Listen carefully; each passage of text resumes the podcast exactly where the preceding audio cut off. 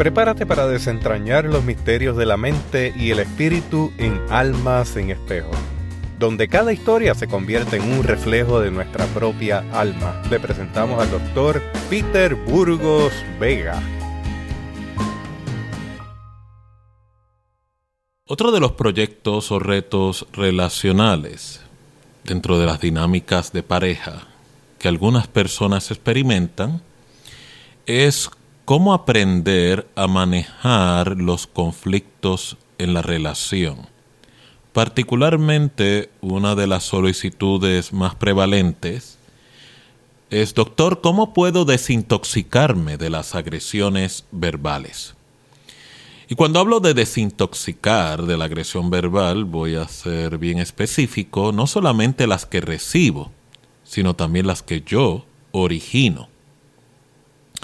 Agresión verbal eh, dentro de la dinámica de relación de pareja es, significa que la persona o la pareja dentro del proyecto relacional aprendió desde formación temprana o en su formación de manejar conflictos aprendió, internalizó que la forma de prevalecer en dicho conflicto es no atendiendo la controversia, o sea, la problemática, sino más bien agrediendo a la persona.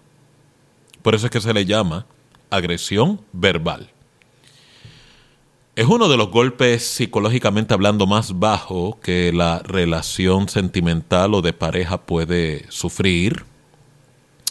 Y en muchos casos es una de las relaciones o dinámicas relacionales más traumáticas o traumatizantes que puede una persona experimentar. Y esto es bien específico en relaciones con narcisistas, lo que se le llama el gaslighting, relaciones tóxicas, que son dinámicas de control, o relaciones disfuncionales, en lo que involucra una controversia de salud mental o trastorno de salud mental, tanto de salud mental como de personalidad. Como quiera que usted desea llamarle, eh, el episodio o la experiencia se convierte en vez de una relación sentimental en una relación traumatizante. Así que cuando una persona se encuentra repitiendo estos patrones que cuando se enoja, se incomoda o tiene que manejar un conflicto, recurre a agredir la dignidad humana de su pareja o de otra persona, tenemos entonces el escenario completo de lo que se llamaría un perfecto agresor o agresora. Tanto hombre como mujer no están exentos de convertirse en una máquina de agresión verbal y por lo tanto puedan perpetuar este patrón de destruir personas, destruir la dignidad de otros a través de cómo manejan conflictos. Pero aún lo más peligroso es que las personas que muchas veces se ven involucradas en estos actos de asesinato psíquico o emocional, lo minimizan planteando es que yo soy así, es que yo tengo un carácter fuerte o soy personalidad fuerte, o sea, le dan una connotación romántica a la agresión de que es una virtud de personalidad, lo cual quiero dejar bien claro en esta intervención, es un error, es una mentira, usted es una persona que daña a otras personas. Por lo tanto, es imperativo que usted se dé la oportunidad de retirarse de dicho patrón de agresión, porque no hay necesidad de para manejar un conflicto o una diferencia con su pareja, usted tenga que agredir, sea que usted lo haya aprendido o usted haya potencializado ese patrón como método de poder prevalecer en sus controversias es imperativo que usted abandone dicho patrón porque la consecuencia mayor es que usted quede destinado a quedarse sola o solo. En el caso de un hombre, eh, se le va a ser muy retante poder retener y sostener una relación sentimental funcional y termine como le pasa a muchos hombres en soledad. Y en el caso de una mujer, sea una mujer que no la tomen en serio, la abusen, la exploten y por lo tanto eh, siga siendo, ¿verdad?, maltratada, no tomada en serio, por el simple hecho de que un hombre no va a poder tolerar el manejo de la agresión verbal como una norma dentro de la relación. Así que cuando voy a aprender, y aquí viene el término, para yo abandonar la agresión verbal, tengo que aprender nuevas estrategias, es lo primero, para poder cambiar el hábito o el, el, estilo de agredir verbalmente y juntamente con el aprendizaje de nuevas metodologías, nuevas intervenciones, abandonar, desconstruir, eliminar la vieja práctica. Por eso es que usted no cambia.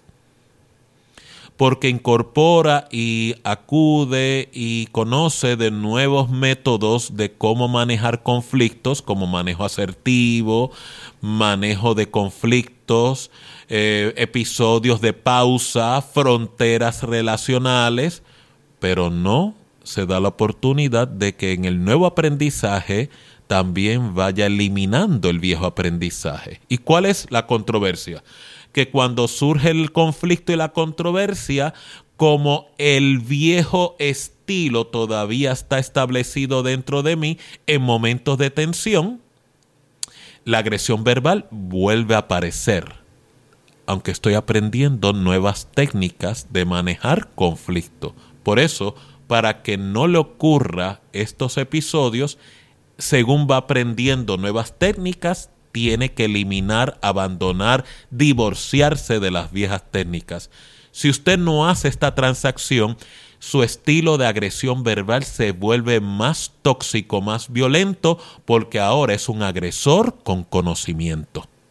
Pero esto en otra transmisión. ¿Cómo puedo aprender a transicionar y abandonar la agresión verbal?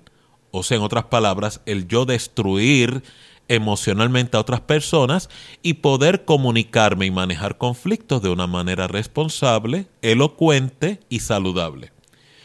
Aprenda primero a señalar el hecho que le incomoda, que usted interpreta que le causa tensión o desacuerdo, en vez de atacar o descualificar a la persona. Y este planteamiento o sugerencia va dirigido a personas que aspiran a una relación funcional, porque los mismos no aplican a un narcisista o una personalidad fronteriza. Todo lo contrario, el narcisista o el fronterizado o la fronterizada utilizan la agresión verbal como parte de sus herramientas relacionales para mantener cautiva la relación, o sea, en otras palabras, controlar la misma. Segundo, vaya aprendiendo la disciplina de escuchar en vez de interrumpir. Como ya usted bien sabe, no necesariamente esta es una destreza orgánica, o sea que le fluye naturalmente. Es, como ya bien mencioné, una destreza. Las destrezas se construyen.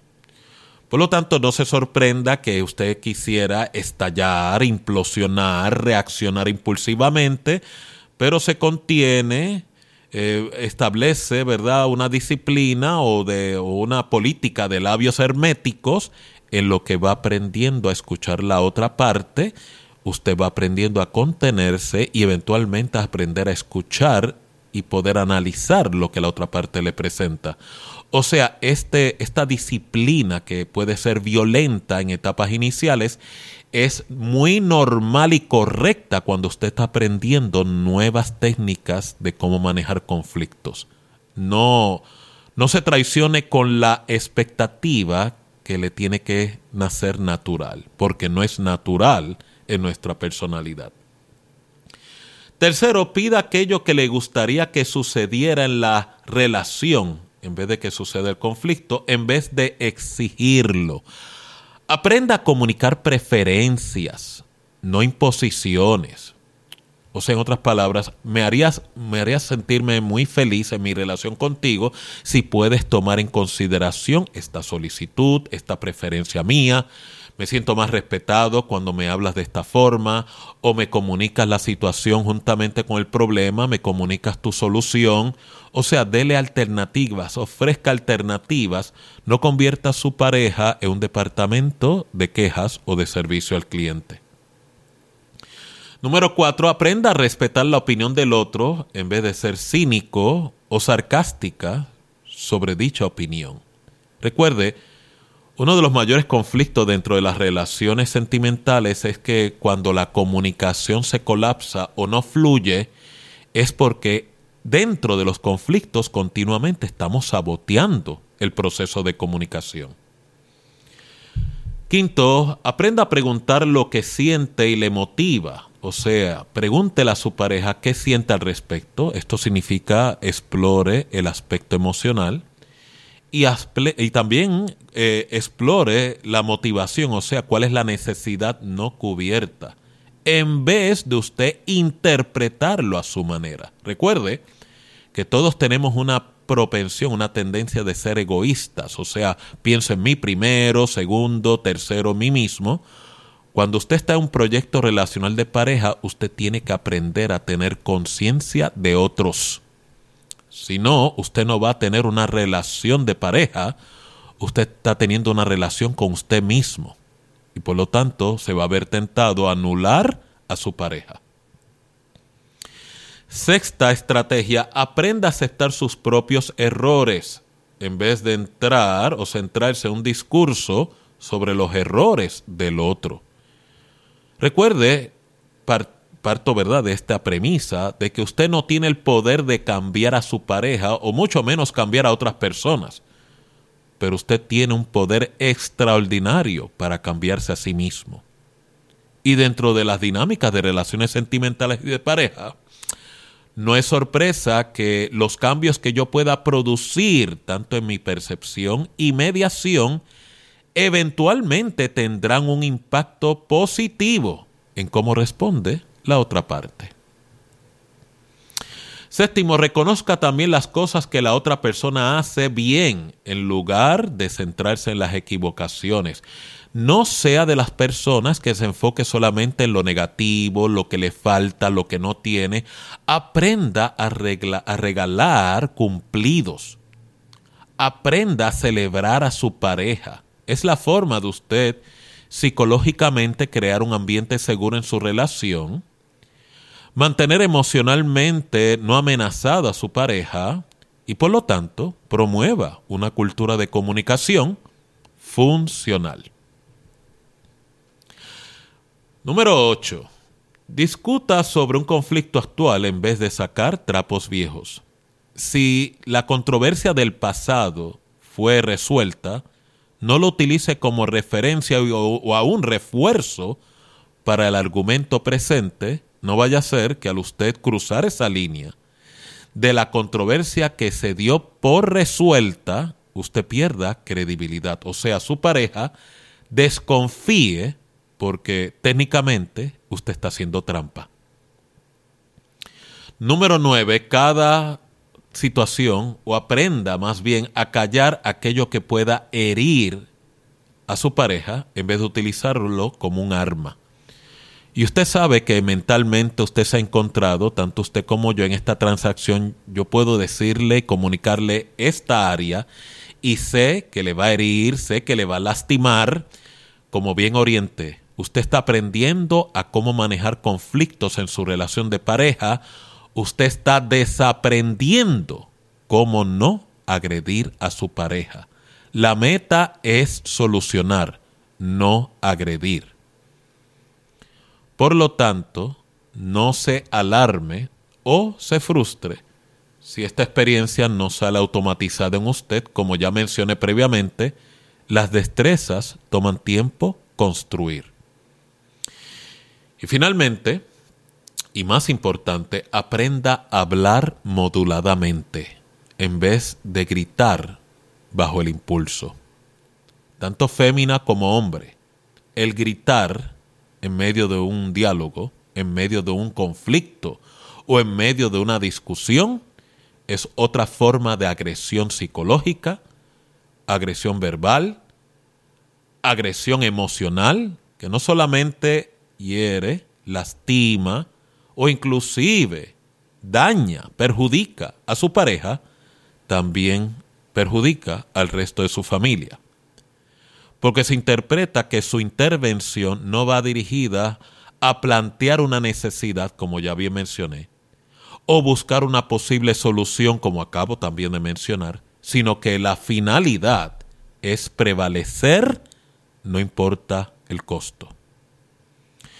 Con esto concluyo, aquellos que son introvertidos o pasivos agresivos dentro de la relación, estos son rasgos de personalidad, tienen que estar muy vigilantes porque ustedes en particular son muy propensos a este estilo. Lo cual significa el introvertido no es muy no se expresa mucho, hace más sus diálogos internamente en el pensamiento, o el pasivo agresivo retiene, aguanta hasta que estalla. Si esta es su personalidad o su estilo de comunicación, procure ir haciendo modificaciones. El que sea un rasgo dominante de su personalidad no significa que está marcado por el resto de su vida. La personalidad puede modificarse, puede usted añadir nuevos accesorios para que usted pueda ser más asertivo y funcional en su proyecto de relación sentimental.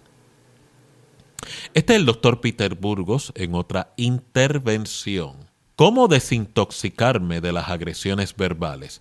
Síganos en estos podcasts para más instrucción de cómo poder tener relaciones funcionales, no relaciones perfectas. Tenga usted un bonito día. Hasta aquí, Almas en Espejo, el espacio donde profundizamos en las complejidades del ser humano y exploramos las conexiones que dan forma a nuestras vidas. Cada semana, el doctor Peter Burgos Vega nos brinda enseñanzas y consejos para iluminar nuestro camino hacia la comprensión y el bienestar emocional. Te invitamos a compartir este episodio desde tu aplicación de podcast favorita. Tu apoyo nos ayuda a llevar el mensaje de reflexión y sanación a más almas en busca de espejos.